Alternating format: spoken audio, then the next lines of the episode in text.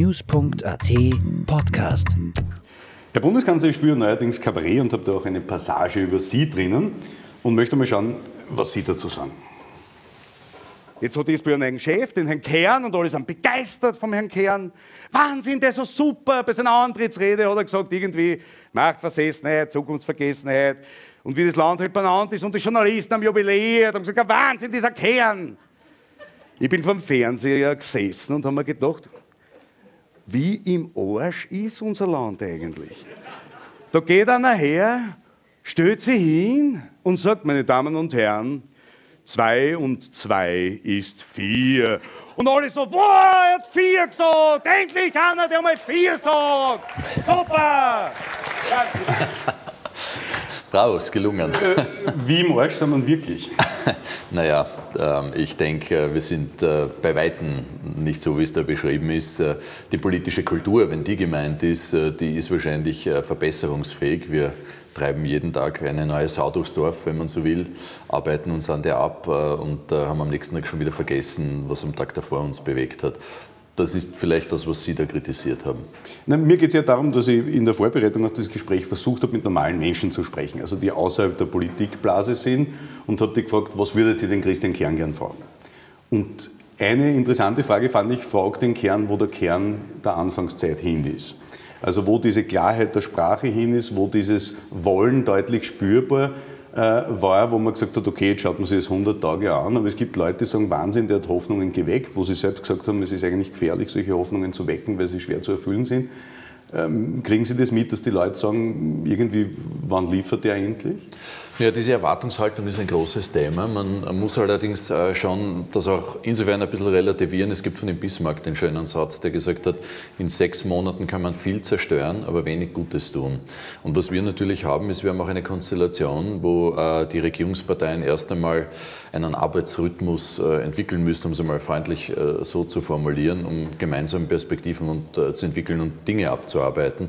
Das ist am Anfang ganz gut gelungen. Dann hatten wir im Sommer eine Phase, wo äh, das außer Tritt geraten ist. Jetzt sind wir gerade wieder dabei, das in die Spur zu bringen. Das ist die Voraussetzung, damit irgendetwas gelingt, ähm, aber das ist ein zäher Weg. Man könnte jetzt polemisch sagen, SPÖ und ÖVP arbeiten seit 50, 60 Jahren zusammen. Da müsste man eigentlich schon wissen, wohin die Richtung geht. Und es gibt immer mehr Leute, die sagen, okay, die reden von einem New Deal. Sie selbst haben ja dieses Wort verwendet. Jetzt weiß man aus der Geschichte Roosevelts, dass es da kurzfristige, mittelfristige und langfristige Maßnahmen gab. Sowas wie eine Vision fürs Land, wo ich immer wieder kritisiere, dass es die ja eigentlich in der österreichischen Politik gar nicht mehr gibt.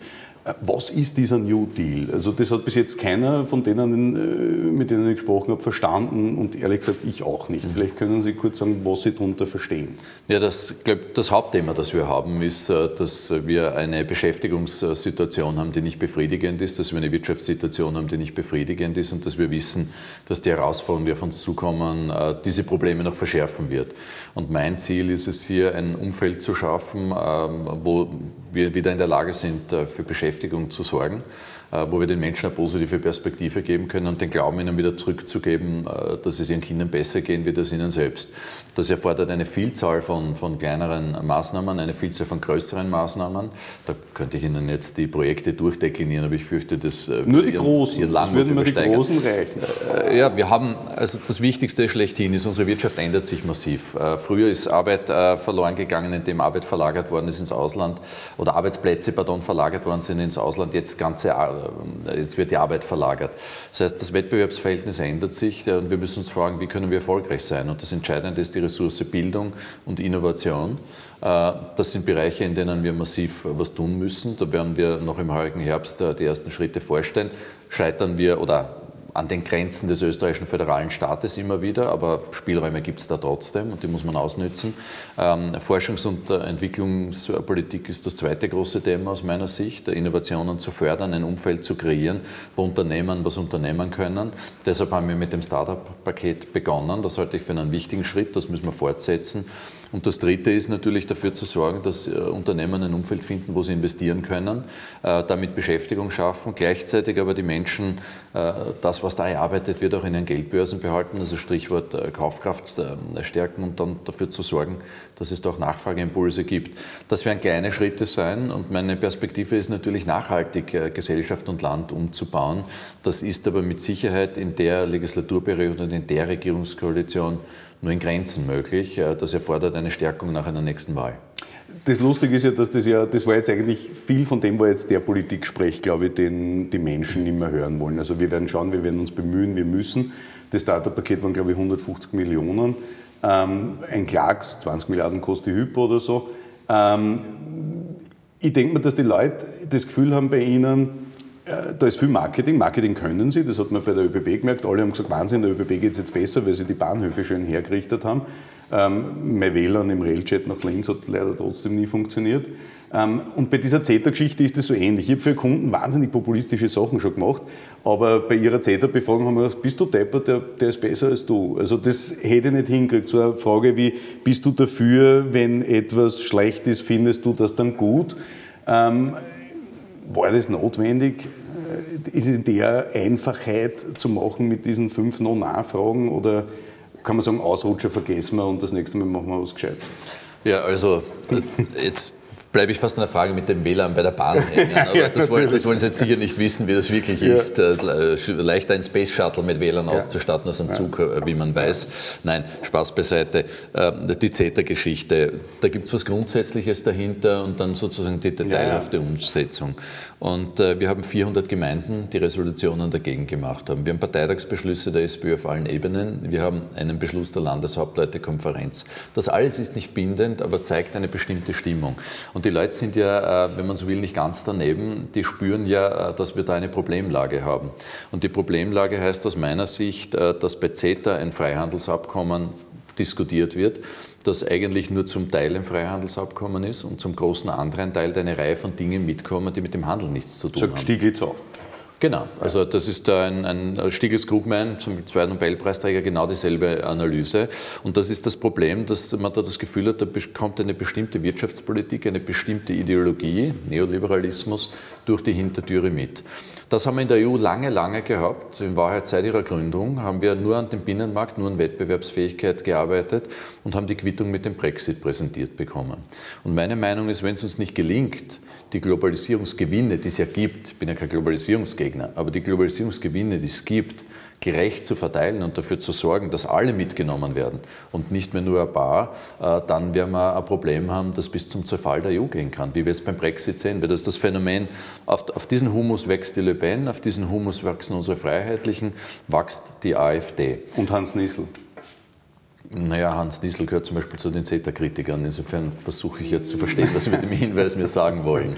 Ja. Naja, der bedient ja auch diverse Vorteile. Aber meine Frage war eigentlich, ob Sie diese fünf Fragen, diese Non-Nachfragen, die in ihrer Einfachheit eigentlich an Hirntote gerichtet werden hätten müssen, ob Sie das ein bisschen bereuen und sagen, okay, das war jetzt ein erster Wurf, Mitglieder einzubinden, aber so redlich, intellektuell war das jetzt nicht. Na, also ich, ich lache über Ihre Frage, muss, muss gestehen, Sie entschuldigen, es ist jetzt nicht sarkastisch, sondern ehrliche... Ich lache auch es über ist großartig, es, ist, es ist großartig formuliert. Na, also dahinter steckt das Problem, das ich skizziert habe. Okay. Das ist ein ernstes, weil da geht es um eine grundsätzliche politische Orientierung.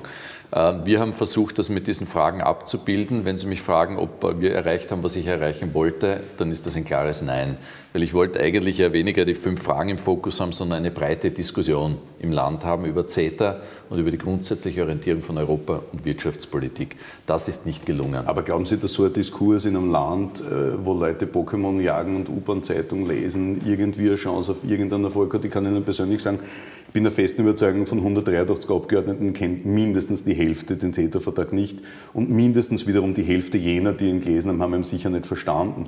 Also damit äh, die Pensionistin aus Wetthofen an der Ips zu belangen mit einer No-Nachfrage, das ist, es ist Populismus, das kann man ja sagen. Na, äh, ich wehre mich gegen den Vorwurf. Es war der Versuch, wirklich eine Debatte, eine seriöse ähm, zu initiieren. Deshalb haben wir auch den Herrn Kapsch gehabt, den Herrn Badel gehabt, den Lange, den Vorsitzenden vom Handelsausschuss im Europaparlament, die Befürworter sind.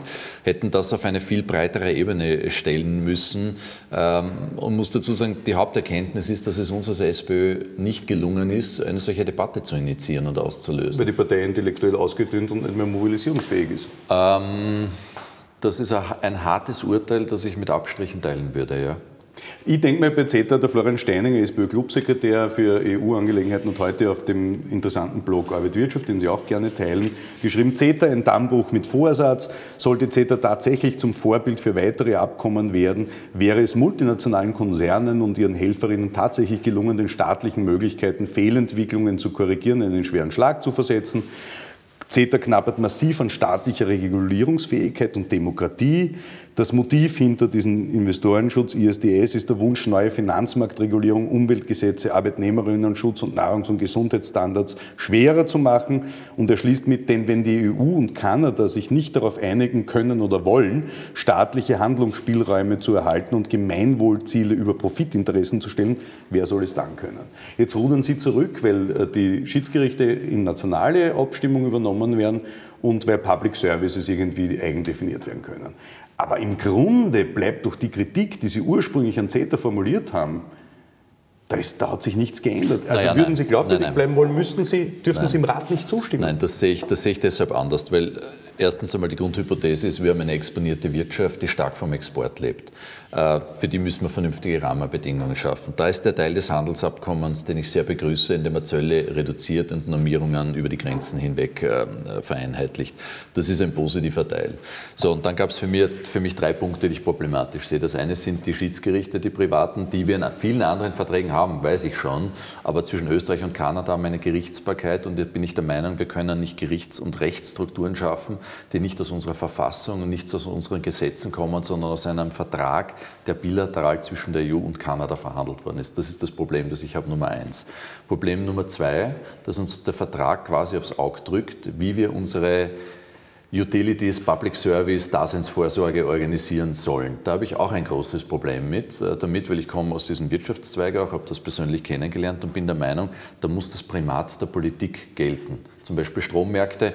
Wir müssen entscheiden können, stellen wir uns vor, es gibt noch einen Nuklearunfall oder wir entscheiden uns mehr äh, Erneuerbare zu machen, dann müssen wir uns entscheiden können zu sagen, wollen wir das wettbewerblich organisieren oder machen wir das anders. Und der dritte Punkt war jener, dass wir gesagt haben, wir wollen keine Hintertüren aufmachen, um äh, Nivellierungen nach unten bei den Umwelt- und Sozialstandards zu schaffen. Bei diesen drei Punkten arbeiten wir gerade an äh, Lösungen mit der EU-Kommission. Ich bin morgen zum Beispiel im, im, Parlament, treffe Juncker und Schulz, äh, um das Thema noch einmal zu besprechen, um diesen finalen Text, um den es dann gehen soll, vorzubereiten. Den Beipackzettel? Nein, es wird kein Beipackzettel. Wenn es ein Beipackzettel ist, dann stimmt Österreich dagegen. Wenn okay. es ein legal bindendes, Österreich, ich darf das für die SPÖ sagen, dann wird die SPÖ klar dagegen stimmen. Und damit die Regierung sozusagen keine äh, gemeinsame Linie Dann wird es schwierig werden, ja.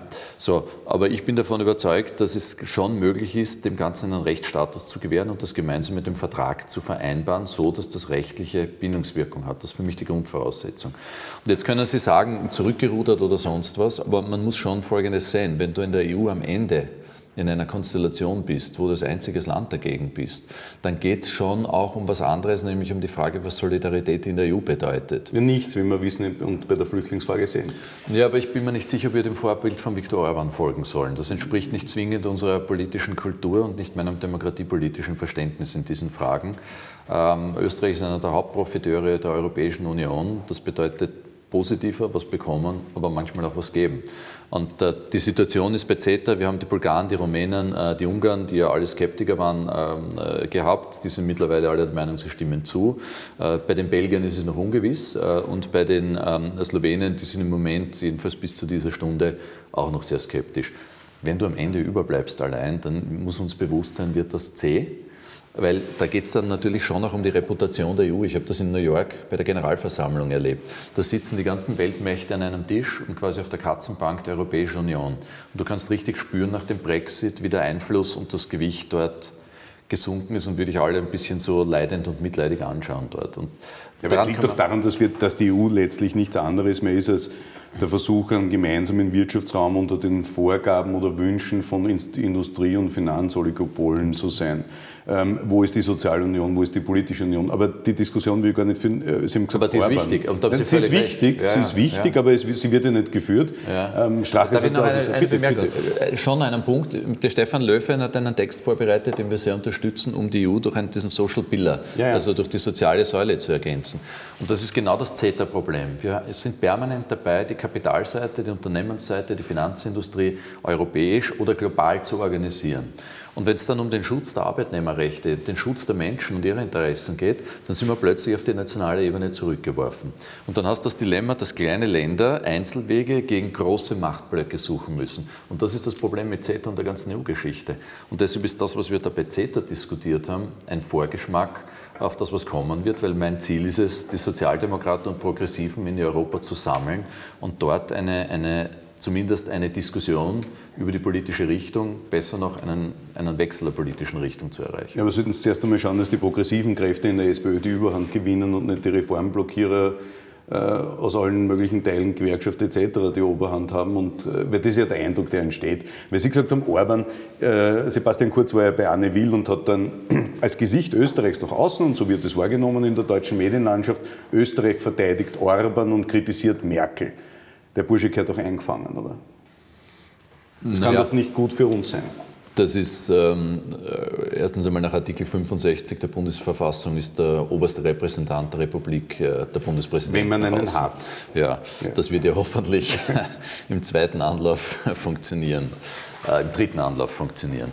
Äh, so. Ähm, das Zweite ist, ähm, Kurz hat mit, Außenminister Kurz hat mit manchen Einschätzungen sicher recht, die Umverteilung der Flüchtlinge funktioniert jetzt nicht, das dürfen wir uns auch nicht erwarten, äh, dass das kurzfristig passiert. Ähm, das ist äh, eine schwierige Rahmenbedingung. Ich glaube, wir sollten es trotzdem nicht aufgeben, weil Solidarität in Europa muss man schon einfordern. Wenn wir auf das verzichten, dann löst sich irgendwann einmal alles auf. Ähm, und seine Einschätzung zu, zu, Merkel und Orban, ja, das würde ich ähm, naturgemäß ähm, etwas anders sehen. Aber ich glaube, dass es auch nicht viel zur Sache tut. Nur etwas anders? Naja, etwas sehr anders, ja. Okay, gut. Ähm, Flüchtlingspolitik. Ähm, wir sitzen da in einem schönen Hotel, schauen raus, Wien ist wunderbar. Also ich sehe jetzt keine irgendwie bewaffneten Horden, die uns plündern. Die Regierung plant eine sogenannte Notstandsregelung so ziemlich das Dümmste, was die österreichische Politik in den letzten Jahren jemals hervorgebracht hat. Ähm, wenn das stimmen würde, was die Regierung in ihrem Vortrag da schreibt, dann müssten sie ja sofort zurücktreten, weil solche, äh, so ein Notstand, wenn man für den verantwortlich wäre, wäre ja nicht hinnehmbar. Ist das nicht eine Grenze, wo man sagen muss, sorry, mit dem Plätzchen hören wir jetzt auf, es gibt keinen Notstand, man betreibt nur das Spiel der Populisten damit, ähm, wem, nützt, wem nützt das? Niemanden. Das ist das Unredlichste seit sehr langer Zeit und ich persönlich war wahnsinnig enttäuscht, dass sie das mitmachen. Naja, wir haben einen Regierungsvertrag mit der ÖVP und äh, da ist äh, diese Geschichte Bestandteil. Also das ähm, ist schon auch eine Frage, ob man zu dem Regierungspakt steht oder nicht. Und wenn man das nicht möchte, dann muss man sich aus der Regierung verabschieden. Warum tun Sie das nicht? Ja, aus folgendem sachlichen Grund. Weil was ich immer wieder erlebe, ist, äh, wir haben eine riesen Herausforderung mit der Integration der Menschen, die zu uns gekommen ist.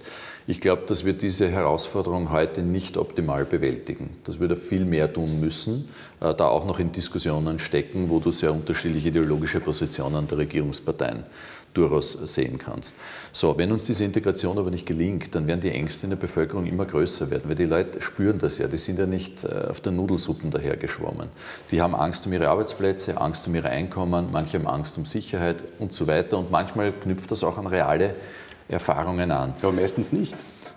Oft nicht, aber es ist unverkennbar, dass das schon auch ein großes Thema in unserer Gesellschaft ist. Und meine Angst ist, dass der Kit, der uns verbindet in diesem Land, das Gemeinsame zu bröckeln anfängt und wir das Geschäft der Rechtspopulisten betreiben, wenn wir sagen, okay, diese Ängste überlassen wir euch, darum kümmern wir uns nicht. Aber Sie betreiben es mit der Notstandsverordnung? Na, mit der Notstandsverordnung wird etwas anderes betrieben. Da heißt es, wir wollen die Zahl der Menschen, die zu uns kommen, die wir integrieren müssen, auf ein Maß limitieren, dass wir bewältigen können und ordentlich integrieren können. Und deshalb brauchen wir einen Hebel, äh, wenn es hier zu Massenzuwanderung kommt, um diese zu reduzieren und die Zahl zu begrenzen. Dazu bekenne ich mich auch und dazu stehe ich. Äh, Aber wer würfelt die Zahl aus? Die ist äh, vor meiner Zeit festgelegt worden. Da gibt es einen Richtwert mit diesen 37.500, der größtenordnungsweise, äh, glaube ich, eine, eine vernünftige Zahl ist. Wir hoffen, dass auch durch die Maßnahmen das heute nicht eintritt, dass wir es brauchen. Aber wenn wir es brauchen, brauchen wir Instrumente, um die Zuwanderung zu begrenzen. Sie haben völlig recht. Natürlich ist das eine zweit-, dritt-, vielleicht fünftbeste Variante, weil was dann natürlich äh, wir Gefahr laufen ist, wenn wir das umsetzen müssen dann haben wir plötzlich innerhalb des europäischen äh, Staatsgebietes Grenzen geschaffen wieder. Gratuliere Sie, dann, ne? Ja, ich bin ganz Ihrer Meinung, das ist etwas, was wir unter allen Umständen verhindern sollten. Und das wäre die logische Folge. Das wäre die Folge, aber wenn das nicht anders geht, dass wir uns europäisch organisieren und europäische Lösungen finden, ist das das Resultat. Das haben wir auch äh, bei den allen Gipfeln immer wieder gesagt, wir müssen weiter tun. Wir müssen die Außengrenzen kontrollieren, wir müssen die Hilfe vor Ort organisieren, damit die Menschen ordentlich und anständig nahe ihrer Herkunftsländer betreut werden können, weil wir dafür Verantwortung haben. Wir können nicht nur die Grenzen dicht machen und dann sagen, der Rest geht uns nichts an. Also das ist nicht mein Verständnis von Menschenrechten. Da müssen wir massiv äh, äh was tun. Es ist auch klug, da in diese Bereiche zu investieren, auch aus ökonomischen Gründen könnte ich Ihnen jetzt erklären, warum. Ich, ich habe im äh, Haus im Waldviertel und da habe ich im Gespräch mit Alexander van der Bellen schon erzählt, dass mir mein Baggerfahrer gesagt hat, du, ist wirklich so arg in Wien. Und dann sage ich, was meinst du? Und dann sage ich, da kannst du nicht mehr auf die Straßen gehen. Und sage, woher hast du dieses Bild? Und das hat er aus Krone heute Österreich. Wenn man täglich liest, Asylstrom etc., das wird ja bewusst befeuert. Ich nenne an der Stelle nur die Namen Richard Schmidt und Klaus Bandi, die früher sogar noch die Regierungslinie äh, und die Parteilinie der SPÖ unter Feimann mit äh, am Verhandlungstisch sogar mitentschieden haben. Kann es nicht sein, dass wir uns, wenn wir sagen, Bildungspolitik ist wichtig, selbst in den Fuß schießen? Ähm, wenn wir diese Boulevardzeitungen mit staatlichen Mitteln am Leben erhalten, die nichts anderes betreiben als Hetze und diese Ängste verstärken, müsste verantwortungsvolle Politik nicht sagen, Moment, stopp. Wenn es eine gesamtgesellschaftliche Anstrengung braucht, dann betrifft es auch Medien und Medien, die nachweislich verhetzen, lügen und diese Stimmungen schüren. Da darf kein einziger Cent staatliches Steuergeld hinfließen. Das wäre doch, ich weiß, dass das für Sie gefährlich ist, würden Sie sowas fordern. Aber ich würde mir wünschen, dass Sie es jetzt tun. Naja, der Punkt ist, ich bin jetzt nicht der Anwalt einzelner Zeitungen in Österreich, weder der genannten äh, noch anderer. Das ist ganz klar. Aber was äh, schon ein Punkt ist, ist die übergeordnete Geschichte. Wie schaffen wir Hegemonie für positive Ideen in dem Land oder die Dominanz von hoffnungsvoller Politik. Das ist das, was ich mit dem New Deal verbinde. Du brauchst äh, am Ende die Stimmung in der Bevölkerung. Und erst wenn diese Stimmung da ist, dann bist du auch in der Lage, Wahlen zu gewinnen. Kann man nachlesen bei Antonio Gramsci, Gefängnishefte. Äh, so, was wir jetzt aber erleben, ist eine massive Dominanz äh, dieses äh, rechtspopulistischen angstmachenden, sorgenschürenden Kurses. Und Sie glauben nicht, dass Not, der, der, Wort Notstandsverordnung, dass das da mitspielt? Ich meine, Sie sind Marketingprofi, Herr Bundeskanzler. Da muss man doch sagen, wer auf den Begriff gekommen ist, gehört rausgehauen eigentlich. Also das, das geht sich ja nicht aus. Wenn man sagt, das Ziel ist wirklich nur zu begrenzen, was ich verstehe, was, sagt, was ist das erträgliche Maß, was können wir schaffen, aber der Begriff, wir betreiben überall dieses Geschäft und ich sehe es bei allen anderen Dingen auch. In der Vorbereitung aufs Gespräch haben Leute zu mir gesagt, bitte, das ist doch alles nur peinlich, was diese Regierung macht. Man streitet sich darum, wer wann vor einem Ministerratsfoyer spricht. Jetzt gibt es gerade aktuell die, die, Streiterei, äh, wer die Rede zur Lage der Nation äh, zuerst hält das sind doch Dinge, die, wenn wir die nicht einmal überwinden können, dann brauchen wir doch über Lösung von wirklich großen ja. Problemen gar nicht mehr reden. Aber Herr Fussi, das sind Imaginationen. Äh, mein Punkt ist ja gewesen vorhin bei dieser Diskussion über diese, diese Geschichte, lassen Sie mich den Gedanken ja. noch zu Ende sagen, Bitte. da brauchen wir auch die Zivilgesellschaft, da brauchen Natürlich. wir die, die sich entschlossen zu Wort melden. Und was ich immer wieder erlebe, ist, dass sich sehr viele finden, die erklären, was die Probleme sind, dass sich auf der positiven Seite aber viele zurückziehen, eingeschüchtert sind. Das war vor einem Jahr anders, da war die Stimmung ganz anders. Wo sind heute die Menschen, die sagen, ich tue was. Weil da gibt es viele, die Unglaubliches geleistet haben, bis heute Unglaubliches leisten, zum Beispiel in der Integrationsarbeit. Ähm, Und heute als Bahnhofsklatscher verlacht werden. Äh, ja, was ich... Auch von Teilen ihrer Partei. Also wenn ich mir Doskozil anhöre oder Niesel, das ist eine völlig andere Linie. Ja, da bin ich mir nicht sicher, da tun sie denen, denke ich, Unrecht. Aber ich muss sagen, wir können, in Österreich, wir können in Österreich wirklich zu Recht sagen, damals vor einem Jahr ist etwas passiert, worauf wir stolz sein können, dass so viele Menschen bereit waren, in ihrer Freizeit äh, sich dahinzustellen und, und Flüchtenden äh, zu helfen. Ich finde, ich habe das jedenfalls als Bereicherung erlebt, äh, muss ich dazu sagen. Ja, wir haben jetzt Auseinandersetzungen und Probleme, denen äh, muss man sich schon stellen. Äh, gar keine Frage, aber ich habe vorhin Ihre Frage nicht beantwortet. Das ist richtig. Die Peinlichkeiten rund um das Ministerratsfoyer, das Na, war doch, genau. das ja. ist, wo man sich echt denkt, Burschen, habt ihr nichts Besseres zu tun. Na, aber also, Moment, Moment, Moment, Moment. Ich habe gesagt, wir machen es nicht mehr. Ja. Full stop, Punkt. Genau. So, bei der Haltung bin ich bis zum heutigen Tag geblieben. Ich habe es nicht weiter kommentiert, ich habe mit niemandem gestritten, ich habe gesagt, ich mache es nicht mehr. Und dann hat begonnen bei den Medien ein Phantomschmerz über die Abschaffung, der beträchtlich war. Da haben sich Leute auf Twitter, Facebook gemeldet, die Kommentare waren, ja, ja. die ich jedenfalls ja. ja, jahrelang nicht gesehen habe. Und mit Verlaub, es muss doch klar sein, dass eine Regierung sagt, die Art und Weise, wie wir kommunizieren, ist das, was wir entscheiden. Dass die ÖVP dann ein Problem damit gehabt hat, dass die das anders wollten. Im Nachhinein möchte ich betonen, das ist halt so zur Kenntnis zu nehmen, aber über die Geschichte habe ich mich nicht ähm, ähm ausgelassen. Und Sie haben noch ein Beispiel zitiert. Die Rede zur Lage der Nation, ja, da geht es jetzt auch, auch wieder um wieder. den Zeitpunkt. Ich habe gesagt, ich habe gesagt, äh, fand das sehr belustigend. Ich habe gesagt, ich werde dieses New Deal-Konzept in einer großen Rede vorstellen, damit die Fragen, die Bis dahin gibt es eines. Nein, es gibt... es, das ist gut, ne? Nein, begrüße ich. Begrüße, es gibt ja, jetzt schon eins, aber wir arbeiten an dieser ja. Geschichte umfassend, sind sehr viele Experten eingebunden und so weiter. So, und habe gesagt, das werde ich vorstellen. Ja. Dann hat irgendjemand äh, witzigerweise gesagt am 26. Oktober und dann hat auch wieder so eine Phantomdiskussion darüber begonnen. Ähm, kann jetzt am 26. Oktober oder nicht? Am 26. Oktober habe ich ganz andere Sorgen, da werde ich keine Rede halten. Aber ich fand das sehr lustig, dass das Eingang in die Medien gefunden hat. Also Bulgar, was lernt man daraus? Da werden ständig äh, irgendwelche Drachen in die Höhe gelassen, die werden dann unter lauten Krach abgeschossen. Aber ganz ehrlich, das ist nicht nur eine Frage der Politik, sondern der gesamten politischen Klasse. Und darf nur ein Beispiel zitieren.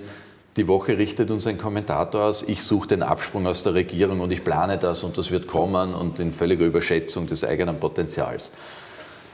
Aber das tun ich war, doch. Nein, nein, ich war, das mein Potenzial überschätzen, danke, Herr Fussi. nein, so, den Absprung aber, Nein, aber die ganze Geschichte ist, Alles andere worauf, wäre nicht normal. Worauf beruht, worauf beruht so ein Kommentar? Da hat jemand, äh, der Kolumnist, gehört von jemand aus seiner Redaktion, Redaktion, der aus einer anderen Redaktion gehört hat, die wiederum mit jemand aus meiner Umgebung gesprochen haben, der es aber ganz, ganz sicher von mir weiß, dass es so ist. Also seien Sie mir nicht böse, das stille Postspiel ist, eine, wie soll ich sagen, manchmal ja, damit ey, setzen Sie mich nicht auseinander. Ey, aber, aber gehen, wir zum, gehen wir zum Inhalt des Gerüchts. Ähm, also, ich weiß ja nicht, ich will Ihnen jetzt nicht politische Naivität unterstellen, aber das mit der ÖVP, das wird nichts mehr. Also das ist seit 20 Jahren nichts. Und ich weiß nicht, wie man zur absurden Annahme kommen kann, dass die es jetzt endlich kapiert hätten, was durch die eigene Partei in weiten Teilen auch nicht kapiert hat. Das ist, ja, finde ich, das lustige Phänomen. Man tauscht einmal die Mitterlehner aus, dann ist der Django da und die ÖVP ist jetzt super. Dann kommt der Kern und die SPÖ ist nicht mehr so marot wie früher, sondern die SPÖ ist jetzt super. Jetzt ist der Django nichts mehr, jetzt kommt dann der Basti Fantasti, dann ist die ÖVP wieder super.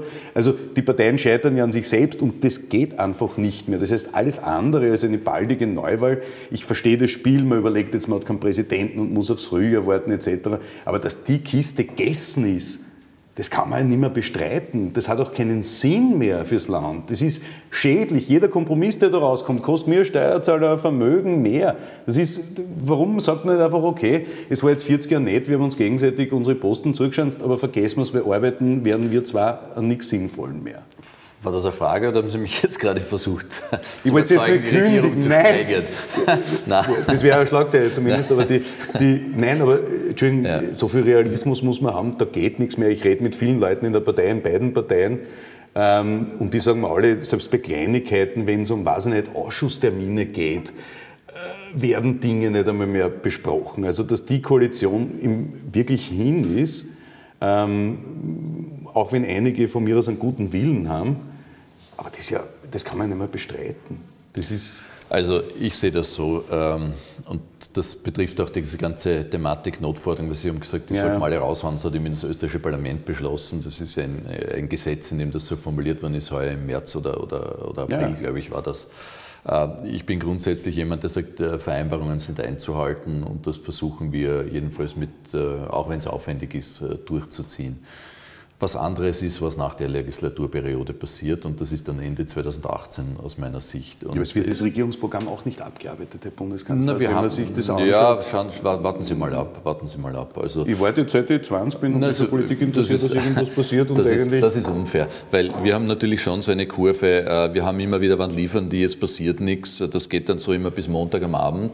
Am Dienstag gibt es dann im Ministerrat dann doch äh, ein ganz gutes Konzept, eine Einigung, einen Vorschlag, Startups, Bildung, Banken, Ausbildungspflicht, äh, Tax Evasion und sonst was. Dann sagen alle, na bitte, das ist ja super, das ist gar nicht so schlecht, die machen ja wirklich was. Diese Stimmung hält bis Mittwoch an, am Donnerstag flaut sie ab, am Freitag, Samstag heißt es wieder, die Regierung tut nichts, die Also liegen faul in der Hängematte. Nein. So, aber darf ich das zu Ende sagen?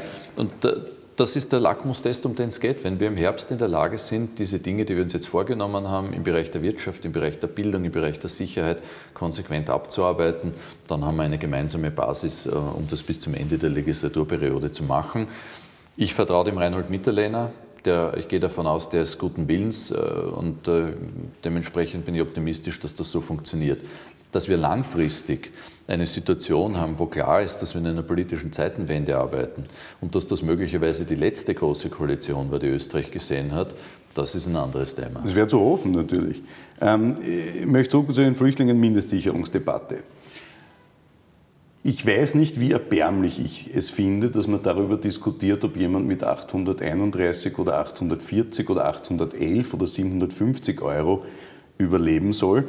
Ähm, Und was ich nicht verstehe, und das habe ich an der SPÖ noch nie verstanden, ist diese Dummheit, sich ähm, in solche Debatten überhaupt hinein zu begeben und sich das Framing der Neoliberalen umhängen zu lassen, anstatt mit einem Menschenbild zu antworten. Darf Sie erinnern, Haider hat gesagt, die Tschu schnackeln nichts. Ähm, SPÖ war unfähig zu sagen, ja, sorry, die dürfen ja gar nicht. Beziehungsweise, wie sollst du arbeiten, wenn du da ein Jahr auf einen Ersttermin wartest? Und bei der Mindestsicherung scheint mir dasselbe zu sein, weil, und damit komme ich zum, äh, zum, zum, zum Thema, die Mittelschicht in Österreich beginnt bei 1090 Euro netto. Als ich das das erste Mal gelesen habe, habe ich mir gedacht, das gibt's nicht. Ja, Sie verdienen, glaube ich, 23 oder 21.000.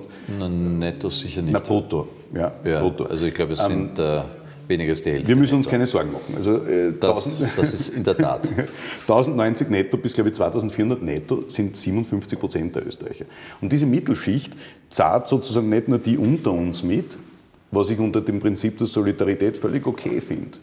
Mein Problem ist, dass wir die über uns mitnehmen müssen, weil wir deren Steuerausfall kompensieren müssen. Und jetzt haben Sie beim New Deal über wahnsinnig nette Sachen gesprochen, aber ein zentrales Thema hat mir gefehlt, nämlich dass meiner Meinung nach die größte Herausforderung sein wird in der Zukunft, Verteilungsgerechtigkeit. Ich zahle ähm, meine Körperschaftssteuer, während andere multinationale Konzerne in Österreich keine Steuer zahlen. Was glauben Sie, wie sich das auf meine Steuermoral auswirken wird? Na, das kann nur verheerend sein, ist überhaupt keine Frage, weil das Dilemma, das wir, das wir ja haben, ist, dass äh, wir wissen, dass äh, Großkonzerne durch Steuermodelle massiv äh, Steuern nicht zahlen. Legal, von der Politiker möglich. Legal, beziehungsweise manchmal auch illegal. Die EU-Kommission hat ja 1000 Milliarden Ja. geschätzt aus, aus legal und illegaler äh, Steuervermeidung pro Jahr. Riesenbeträge. Wir wissen jetzt von Apple 13 Milliarden Nachzahlung. Der irische Finanzminister sagt, er will das Geld nicht. Äh, Wir würden es nehmen, aber es gibt leider halt keinen Weg, wie uns das Apple auf unsere Konten überweist. Panama Papers, Bahamas, alles das ist natürlich insofern ein Desaster, weil äh, die Leute, die ihre Steuern zahlen, äh, den Eindruck bekommen, Reiche und Superreiche und Großkonzerne machen den lieben langen Tag nichts anderes, außer zu überlegen, wie sie ihre Steuerschulden Das ist ja nicht nur ein. Eindruck, es ist ja tatsächlich so. Es ist tatsächlich so. Und da aber sind wir wieder genau bei dieser europäischen Idee, weil wir in Österreich werden das Problem nicht lösen können. Aber wir müssen die Solidarität innerhalb Europas einfordern, weil das betrifft Luxemburg, das betrifft Malta, das, Das können betrifft Sie vergessen, das wird nie na, funktionieren. das wird schon funktionieren, weil Sie sehen ja jetzt, dass die Vestager, die Kommissarin, äh, gegen massive Drohungen der amerikanischen Seite dieses Verfahren gegen Apple eröffnet hat. Übrigens haben wir der, äh, auch einen kleinen Beitrag geleistet, der massiv den Rücken gesteckt, weil wir gesagt haben, wir wollen das, wir brauchen das, wir müssen das haben. Und das kann nur der Beginn sein. Äh, Ich habe mitgekriegt, ähm, ein junger Kollege hat mir das vorgerechnet, Starbucks hat 2014 1500 Euro Max Schrems. ja, Max Schrems war es, ja. Äh, Einkommenssteuer bezahlt, Aber da in wir national was tun. Die Frage, was wir in Österreich nämlich als Betriebsausgaben anerkennen und was nicht, obliegt unserer nationalen Finanzordnung. Ja, aber da sind Sie natürlich bei diesen Patentbox-Themen, bei den Transferzahlungen, bei den Markenrechten. Kann ich ausnehmen. Also das, ja, aber National. da, ja, aber da trauen Sie das ganze Transferpricing-System von allen Großunternehmen zusammen, die in Tochtergesellschaften organisiert sind. Also es ist schon heikel, aber ich glaube, dass es nichtsdestotrotz einen massiven Zugriff auf diese Dinge geben muss und kann. Und das hat die EU-Kommission auch verstanden. Wenn du das Thema mit dem Jean-Claude Juncker diskutierst, der ja selbst in Luxemburg Regierungschef war, der hat das verstanden. Und das wird auch vorangetrieben. Und ich kann das nochmal sagen, ich bin mit der Frau Merkel zusammengesessen, äh, als das diskutiert worden ist, wie wir damit umgehen. Äh, da gab es natürlich massive Interventionen und Drohungen. Und trotzdem hat es die EU gemacht. Das finde ich richtig und das äh, kann nur der Beginn sein. Sie sind Bundeskanzler eines Landes, in dem man für Lottogewinne null Steuer zahlt, für Erbschaften null Steuer zahlt, für Spekulationsgewinne 27,5 Prozent aus Immobilien oder Aktien und körperliche oder geistige Arbeit wird mit Abstand am höchsten besteuert. Äh, was ist die Botschaft an uns, dass Arbeiten schlecht ist? Oder?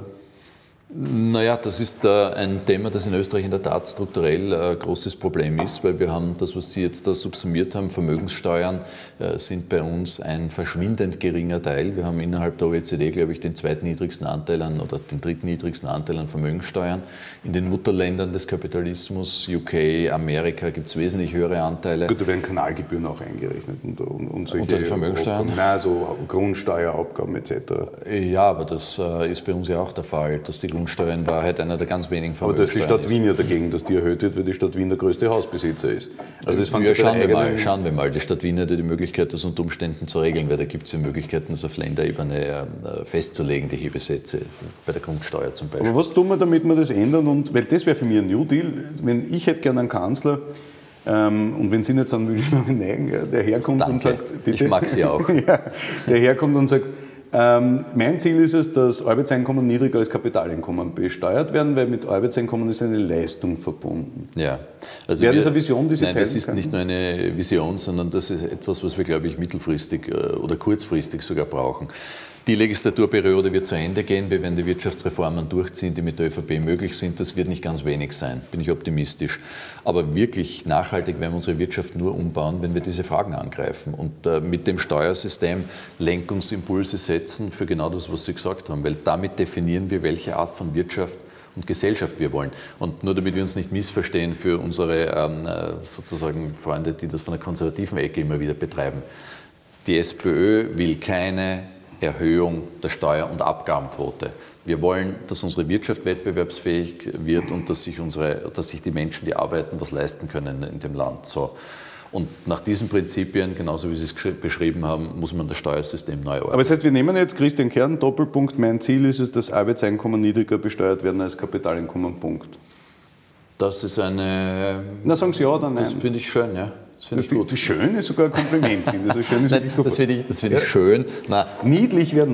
Ich hab- also niedlich wäre so, das wäre so der cozy Kanzler im Slimfit-Anzug, den wir sich alle wünschen, glaube ich. Dieses Also es ist äh, keine Verniedlichung. Äh, Okay. Ich habe äh, schön gesagt, weil äh, ob man das so apodiktisch formulieren kann, weiß Ja. ich nicht, aber die Gewichte zwischen den beiden müssen sich äh, zugunsten des Arbeitseinkommens verändern. Wenn wir darüber reden, was Sie umsetzen wollen, äh, Feimann hat gesagt, sein einziges Ziel ist es, wiedergewählt zu werden. Ähm, was an sich eigentlich schon eine ziemlich intellektuelle Bankrotterklärung ist, finde ich, in meinem Verständnis von Politik. Sie haben Ihre Ziele jetzt dargelegt. Äh, in der Politik geht es ja oft um Realität und Anspruch. Was sagt eine Partei und was tut sie dann? Die ÖVP sagt immer, sie ist gegen neue Schulden und in Wahrheit macht sie neue Schulden. Ich habe da mitgenommen zufällig ähm, ein, ein Inserat noch Ihres Freundes und auch meines Freundes Alfred Gusenbauer. Nur wenn Sie mit Ihrer Stimme die SPÖ zur Nummer eins machen, dann wird die Zweiklassenmedizin abgeschafft, werden unsere Kinder erstklassige Schulen und Universitäten bekommen, wird jeder österreichische Jugendliche einen Ausbildungs- oder Arbeitsplatz erhalten und wird es keine Abschläge geben bei der Pension. Jetzt muss man ansagen, ähm, verstehen Sie wissen, wer das gemacht hat. wer das gemacht hat? Ja. Na, ich weiß nicht. Ne, Ich kann es Ihnen sagen, das ist genau der Werber, den jetzt die Ah, der ÖVP Luigi Schober mit der Napalm. Genau, Na gut, hat- aber wer den bestimmt denn die den hat- politische Linie den hat der jetzt, Werber? Den hat jetzt die ÖVP Ja. äh, wegen besonderen Erfolg äh, genommen. Nein, aber das war die Aussage von Gusenbauer und die Leute haben dann gesehen, okay, oder genauso mit dem Eurofighter, äh, stoppen sie den Eurofighter-Kauf mit ihrer Stimme für die SPÖ und die Leute wählen dann jemanden und sagen, der vertritt meine Position und nach der Wahl ist wurscht. Das ist nämlich mein Hauptvorwurf von der SPÖ, dass die SPÖ ein Wort verlernt hat, nämlich Nein zu sagen. Man hört seit 40 Jahren immer nur, ja, aber wir sitzen ja in einer Koalition etc. Was sind Dinge für Sie, wo Sie sagen, entweder das kommt oder es gibt keine Koalition. Ich frage Sie jetzt ein paar Sachen. Entweder es kommt die völlige rechtliche Gleichstellung von Homosexuellen inklusive Ehe und Adoption oder sie gehen nicht in eine Koalition. Muss im nächsten Koalitionsvertrag drin sein. Entweder wir kommen zu ähm, Veränderungen im, im Bildungsbereich, wo wir wirklich einen großen Wurf machen, Ganztagsschule, flächendeckend, oder sie gehen nicht in eine Koalition. Ja, das ist ganz klar. Das ist unser Programm, unser Projekt. Ja. Ja, dein Programm ist ja nicht gegen Nein, das das Problem, ist so. ist ja, dass das, die ja, Parteien ich, auf ihr eigenes ich Programm... sage sag Ihnen ja. ja. okay, kalte Progression abschaffen. Äh, haben Sie nicht vor ein paar Minuten unsere CETA-Fragen kritisiert, dass die so No-Brainer sind? Ja, ich möchte mich auf das Niveau der SPÖ-Fragen einstellen, damit das Gespräch leichter wird. Aber, aber warum sagen Sie ja verteidigt. Aber ich muss sagen, ich Ja, bin. äh, weil ich wir unpräzise. wir könnten es wir zusammenfassen. Okay. Sie fragen mich jetzt einfach, sind Ja. Sie für das Gute und gegen das Böse? Und ich sage ja. Ich bin doch für die Abschaffung der kalten Progression. Ersatzlos. Das könnten wir ja gleich jetzt im Herbst machen, das würde die ÖVP auch. Absolut. Ohne Unterschied zwischen wird- Einkommenshöhen. Nein, Ich habe vorhin ein paar Sekunden für diese New Deal-Programmatik gehabt. Das ist, wenn ich von Kaufkraftstärken Ja. rede, gehört das gemacht. Okay, kalte Progression abgeschafft, schreiben wir Genau. jetzt Und, auf. und das Spannende ist jetzt natürlich nicht, dass Sie mich dann sozusagen sagen, Sie haben das gesagt äh, und nicht gehalten. Da gibt es zwei Modelle. Das Schäuble-Modell, ja, das ja. Schäuble-Modell und das Ah, Schelling-Modell. jetzt kommt's, okay. Nein, und wir sind für das Schäuble-Modell. Ja, aber das ist, da muss man den Leuten kurz erklären, ist, mit meinem Kabarettprogramm, ich kann es Ihnen jetzt leider nicht vorspielen, da sage ich, die ÖVP will die kalte Progression vollends abschaffen, völlig einfach abschaffen. Und der Kanzler Kern hat gesagt, er will immer kleine Steuersenkungen machen. Und im Kabarettprogramm nenne ich das so, dass der Kanzler weiß, wenn er immer wieder ein bisschen was hergibt, freuen sich die Leute immer ein bisschen, weil die Leute ein bisschen deppert sind. Das muss doch der Plan dahinter sein, weil das sonst ist, könnte man aber das ist oder? wirklich Kabarett. Das ist Kabarett. Wie die Regierungsarbeit oft auch. Weil die, die kalte Progression mit der Automatik ist ja auch eine kleine Steuersenkung. Du hast natürlich äh, die Notwendigkeit, den Menschen zu sagen, was schlagst du da eigentlich vor? Und ich sage deshalb nicht kalte Progression, weil ich stelle mir meine 88-jährige Mutter vor. Und wenn ich da sage, wir schaffen die kalte Progression ab, Wenn äh, die CETA-Fragen beantworten kann als SPÖ-Mitglied, wird da es die kalte Progression auch die, verstehen. die, da ne? musste man sich registrieren und dann auch noch mit den Fragen auseinandersetzen und eine Diskussion stellen. Altersfeindlich auch noch, weil wie die 88-Jährige sie, äh, sie da. Aber egal. Na, das, ist, das, ist, das hat nichts mit Altersfeindlichkeit zu tun, sondern mit äh, dem Bildungsniveau. Wie Sie wissen, stamme ich nicht aus einem Akademikerhaushalt. Ich auch nicht. Aber wir haben so. trotzdem, äh, sowas braucht sie schon mehr Ja, als ich. Und ihr, Ja, kann, wie man es nimmt, aber äh, Ihr Papa versteht kalte Progression. Na, wenn ich es immer klar sicher. Na, Sens. Und das versuche ich auch. Ja. Ähm, Die, die Abgehobenheit der politischen Klasse ist ja eines ihrer Themen und auch eines meiner Themen. Ja. Und ich habe mir als Ziel heute vorgenommen, ich möchte mit Ihnen was ausmachen, um das zu bekämpfen. Ähm, Bin jetzt aber gespannt. Das hoffe ich. Ja. Ähm, es ist so, dass, dass die politische Klasse sich sozusagen abgekoppelt hat. Früher war das Sie müssen so, aufpassen, Sie haben mal gesagt, ich habe Politsprechen mir angewöhnt. Sie klingen jetzt auch ein ich bisschen arbeite so die ganze Zeit mit Politikern, das ist ganz furchtbar. und so. Ja, okay. Ich arbeite ja dran. ja, ja gut, gut. Ich sag's Also, nur. Wir wollen dass die Zuschauer verstehen, was wir sagen. Ich denke nicht an die Zuschauer, ich will da mal gerade haben. Ähm, repräsentative Demokratie, wir wählen uns Vertreter, die unsere Interessen wahrnehmen. Und Ja. irgendwann ist der Punkt gekommen, wo diese Vertreter sich eigentlich dann gesagt haben, oder die Entwicklung so war, dass die gesagt haben, wir kümmern uns um unsere eigenen Interessen. Für mich ein super Beispiel ist die Steuerreform. Ich kann jetzt meine private Krankenversicherung nicht mehr absetzen beim Lohnsteuerausgleich als Arbeitnehmer. Bei der Zahnspange muss man schon streiten. Und jetzt gibt es was, was man problemlos absetzen kann, und das ist die sogenannte Parteisteuer. Das heißt, Abgeordnete, die 8.500 Euro, 8.639 glaube ich sind es, bekommen, können die 10, 15 Prozent Abgaben, die sie an die Partei abführen, beim Lohnsteuerausgleich absetzen. Während der Normalbürger Dinge wie private Krankenversicherung nicht absetzen kann. Nur zwei Fragen dazu. Erstens, verstehen Sie, dass das zum Eindruck führt, dass die da oben ein bisschen gaga sind und mehr auf sich schauen als auf uns? Und zweitens, nachdem Sie sicher meiner Meinung sind, dass das nicht gerecht ist, wann schaffen Sie das ab? Sie, Sie sind ja ein ordentlicher Populist, äh, wie ich feststellen kann, weil ich glaube, es sind zwei Diskussionen. Das eine ist, ich bin davon überzeugt, dass Politiker Einkommen Meines ist mehr als ausreichend, aber das, was ein Abgeordneter verdient, nicht so hoch ist. Das ist alles andere als ein besonderes Honiglecken. Wissen Sie, was das Durchschnittseinkommen ist? Natürlich weiß ich das. Natürlich weiß ich das. Aber rechnen wir das Durchschnittseinkommen hoch Ja. auf die Stunden, die gearbeitet werden. Und viele der Abgeordneten, die sind von einer 40-Stunden-Woche meilenweit entfernt. Die arbeiten 80 Stunden und so weiter. Ja, aber mehr das die ist die Hälfte Erwartung in im Wahlkreis. Aber Sie sind der. Meinung, die sind zu, zu, zu hoch bezahlt. Nein, ich bin, bin nein, dieser ich Meinung nicht die nein, ich bin ja nicht für die Aber, das Gehaltskürzung, haben aber Sie, aber Sie haben gerade versucht, mich zu, mich zu fragen, was das Absetzbarkeit. Durchschnittseinkommen ist. Ja, Ähm, Und da bin ich der Meinung, äh, ja, das ist äh, zu erhöhen, gar keine Frage. Aber Politiker sind jetzt nicht unbedingt der Maßstab. Nein, aber die Absetzbarkeit von der Parteisteuer, während ich andere So, das ist der zweite Punkt. Andere Absetzbarkeiten. Sie kommen mir jetzt mit Ihrer privaten Versicherung. Nicht mit meiner, von jedem da draußen. Ja, Sie haben sich das Ja. anhand Ihres Ja. Beispiels zitiert. Das ist gut, äh, okay. Ähm, äh, Aber auf der anderen Seite ist es natürlich so, wenn Sie spenden an Vereine, die auf der Liste sind, wo die Steuern abgesetzt werden können, von Caritas bis Volkshilfe, können Sie das natürlich absetzen. Und insofern sage ich, ist das natürlich äh, eine Analogie, die mir besser gefällt, als wenn man sagt, okay, wir diskutieren da über, über Zahnspangenabsetzbarkeit oder nicht. Ist aber im Grunde auch Bovidel, weil es geht am Ende um die Frage, äh, welches Einkommen gestehen wir den Abgeordneten in Österreich zu. Und da bin ich nicht der Meinung, dass die zu viel verdienen. Wissen Sie, wie viele Abgeordnete mehr verdienen als Sie? Als Sie? Als Sie. Wissen Sie, wie viele Abgeordnete Da mehr verdienen als ein Minister? Wissen Sie, wie viele Ja, Abgeordnete? ja. Es gibt Abgeordnete, die haben zehn Jobs oder mehr. Ähm, mir geht es darum, das Signal an die Bevölkerung, wir nehmen euch Absetzmöglichkeiten was sollen wir jetzt, ja, was sollen wir jetzt machen? Wollen wir das den die Sack Asche Absetzbarkeit streichen, natürlich. Ja, und, und was ist dann die Folge? Die, was soll die Folge sein, dass die Ja, du reduzierst, leben? nein, die leben nicht in Armut, aber du reduzierst das Einkommen weiter. Ist das ein Ziel, Aber auch dass wir sagen, wir 3.500 nehmen nur noch Leute in der Politik, die das freiwillig machen und besser noch sogar noch was draufzahlen? Na, jetzt haben wir fast nur Leute in der Politik, die aus ökonomischen Gründen in die Politik gehen. Es hat doch kaum jemand mehr ein Wollen oder irgendeine Vision. Sie sind da, wenn man ihren Worten glauben schenkt, eine Ausnahme. Aber die meisten gehen doch hin, bitte, weil es für sich, wie viele Journalisten wechseln jetzt von Medien in die Politik, weil das viel sicherer ist von der Bezahlung her. Politik hat was zu wollen, außer sozusagen die Höhe am Haben Sie völlig recht. Und mir persönlich ist es auch wirklich völlig unerheblich, was ich persönlich dabei verdiene. Aber ich habe Respekt vor Das Leuten. Ihnen sogar. Ich habe Respekt vor Leuten, die halt äh, in anderen ähm, äh, Situationen sind. Und ich betone noch einmal, jetzt verheddern wir uns an der Frage. Ja, ja. Ich glaube nicht, dass es. Sie finden das okay? Ich finde das okay. Gut. Ähm, kommen wir zu etwas Unangenehmem, kommen wir zu Hans Niesel. Ähm, schöne Überleitung, finde ich übrigens. nicht gelungen, möchte ich Ähm, Nicht betonen. gelungen.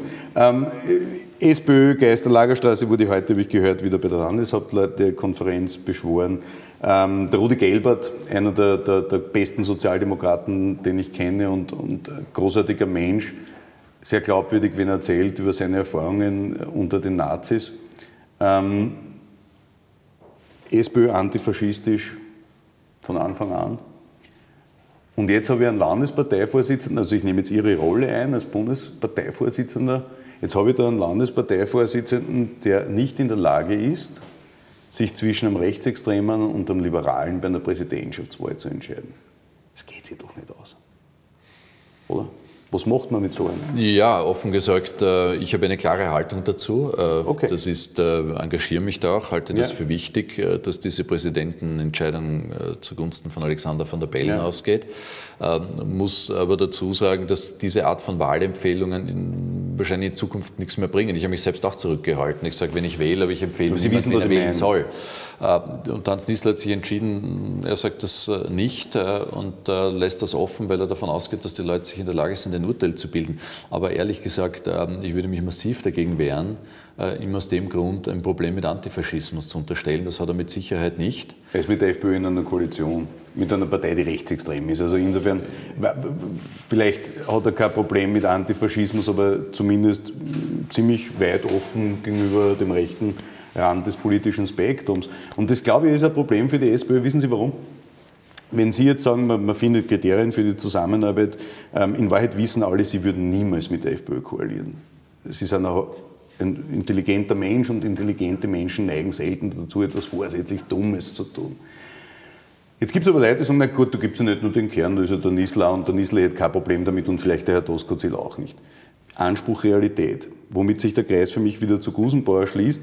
Die SPÖ hat in Wien ganz entschieden von der Basis kommend für die Abschaffung des kleinen Glücksspiels gekämpft, gegen größte Lobbyistenwiderstände. Und jetzt sitzt Ihr Präsident des Renner-Instituts, der ehemalige Bundeskanzler, im Aufsichtsrat von Novomatic, deren Geschäftsmodell ist, das Geld aus den Taschen der Mindestsicherungsbezieher in die Taschen eines Milliardärs zu schaufeln. Verstehen Sie, dass die Optik da ziemlich wehtut, wenn man Also- sozialdemokratisch denkt? Ich habe mich mit der Novomatic, muss ich jetzt äh, zu meiner Schande gestehen, nicht besonders auseinandergesetzt, auch mit deren Geschäftsmodell nicht. Äh, die, ja, ich weiß natürlich, was Sie wissen, was ist, ist Glücksspielautomaten, gar- Nein, ja. Glücksspiel ist ganz klar. Äh, Aber das ist, nachdem das nicht so ein Faible von mir ist, äh, kenne ich das nur aus der Theorie alles. So, aber äh, der Punkt ist, das ist ein österreichisches Großunternehmen, das sich an die Gesetze hält. Und wenn wir ein Problem damit haben und, oder dem Herrn Gusenbauer ein Problem daraus machen wollen, dann müssten wir die Frage anders beantworten. Dann muss man sagen, wir wollen das nicht und das in Österreich generell verbieten. Das ist aber im Rahmen der Gesetze und deshalb habe ich auch Es geht nur um die Optik. der. Man sagt einerseits Mindestsicherung, ja, aber der ist nicht mehr, der ist nicht mehr SPÖ-Vorsitzender, der hat keine politische äh, Aufgabe mehr. Äh, und vor dem Hintergrund verstehe ich, dass ein Politiker, der dann ausscheidet, sagt, okay, ich möchte mein Know-how und mein Wissen äh, zu Geld machen. Das ist äh, ein legitimer ja Reflex. 20 oder 30 Kunden, da braucht er nicht Novomatic an. Also das, die Optik, glaube ich, das schadet Ihnen letztlich, auch wenn er ein, ein gemeinsamer Freund ist. Aber das sind Dinge, glaube ich, die werden nicht einzahlen. Gut, ähm, jetzt Sie haben wir so verstehen, dass ich ihm nicht äh, ins Gewissen reden werde, dass er es bleiben lässt. Nein, verstehe ich nicht, ehrlich gesagt. Ja, ich glaube, als Freund könnte man sagen, du, du lebst eh gut, das könnte unsere Flanke aufmachen, zu dem er sich in Europa nur in der New Left, glaube ich, bei der Entwicklung eines Programms irgendwie engagiert. Herr Bundeskanzler, ähm, die Parteisteuer werden wir jetzt nicht abschaffen, die Absetzbarkeit, aber wir haben ein neues Ziel. Wir haben das Ziel, dass Arbeitseinkommen geringer besteuert werden als Kapitaleinkommen. Ähm, und damit ist unsere Märchenstunde, würde ich sagen, beendet, oder? Sehr gut, immerhin. Es ist konkret, fast wie im Ministerrat. Haben wir jetzt eigentlich gestritten ein bisschen oder nicht? Oh, unzureichend. Ich meine, die Streitpunkte sind offen geblieben. Instagram haben wir auslassen. Instagram. Ja. Aber sie schauen immer gut aus. Danke. Gut, jetzt haben wir wirklich Frisch rasiert. Alles Liebe. Danke. Danke fürs. Danke fürs Gespräch. Danke. Danke.